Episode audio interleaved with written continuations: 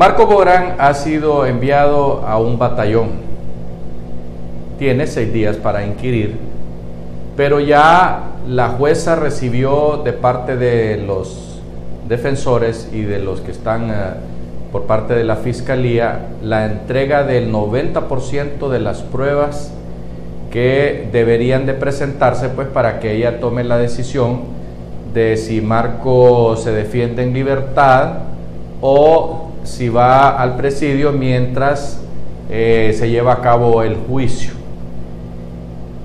Las cosas están bastante claras en el tema porque ya se están dando detalles tan importantes como lo que dijo el abogado de Marco Bográn, quien argumentó que esa decisión no la tomaba Marco Bográn, que esa decisión la tomó un grupo de ministros. Ahora hay que saber quiénes son esos ministros que se echaron el trompo a la uña y le dijeron a Marco, haga la compra. También se demostró que la compra fue hecha, la, compra fue hecha en varios pagos.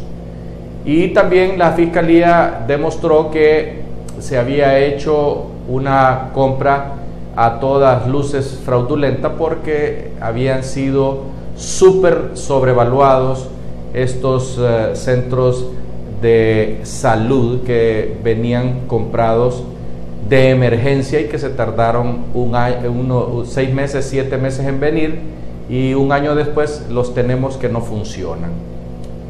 Eh, Marco Borán en su defensa dijo que era una cacería de brujas.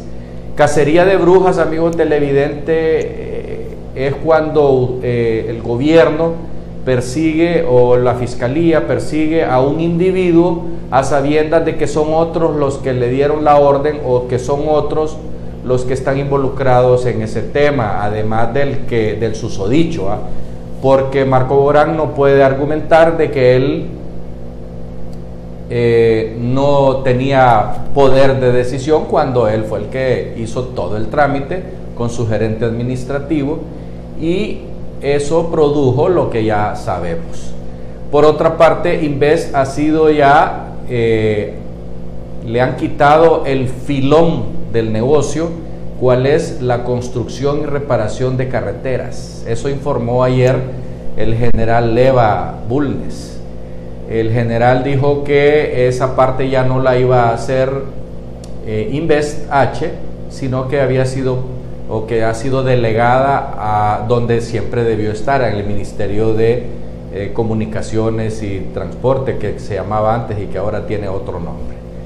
Eh, es evidente pues que Invest está paso a paso convirtiéndose en un cadáver putrefacto que eventualmente, si no es este año, en el próximo gobierno lo primero que van a hacer es deshacerse de, de semejante desaguisado que es innecesario porque para eso están los ministerios, que son los que hacen las respectivas eh, licitaciones públicas.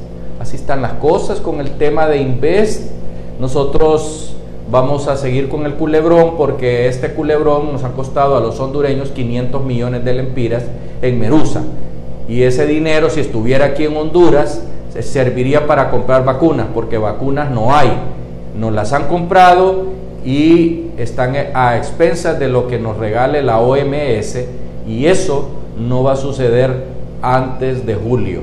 Por eso es que ahora hay desbandada de hondureños que están saliendo a ver cómo se vacunan o en El Salvador o en Nicaragua o en Guatemala o en el mejor de los casos para aquellos que tienen billete se van a los Estados Unidos a vacunarse porque aquí en Honduras nos va a agarrar la chula esperando eh, las vacunas. Hasta pronto.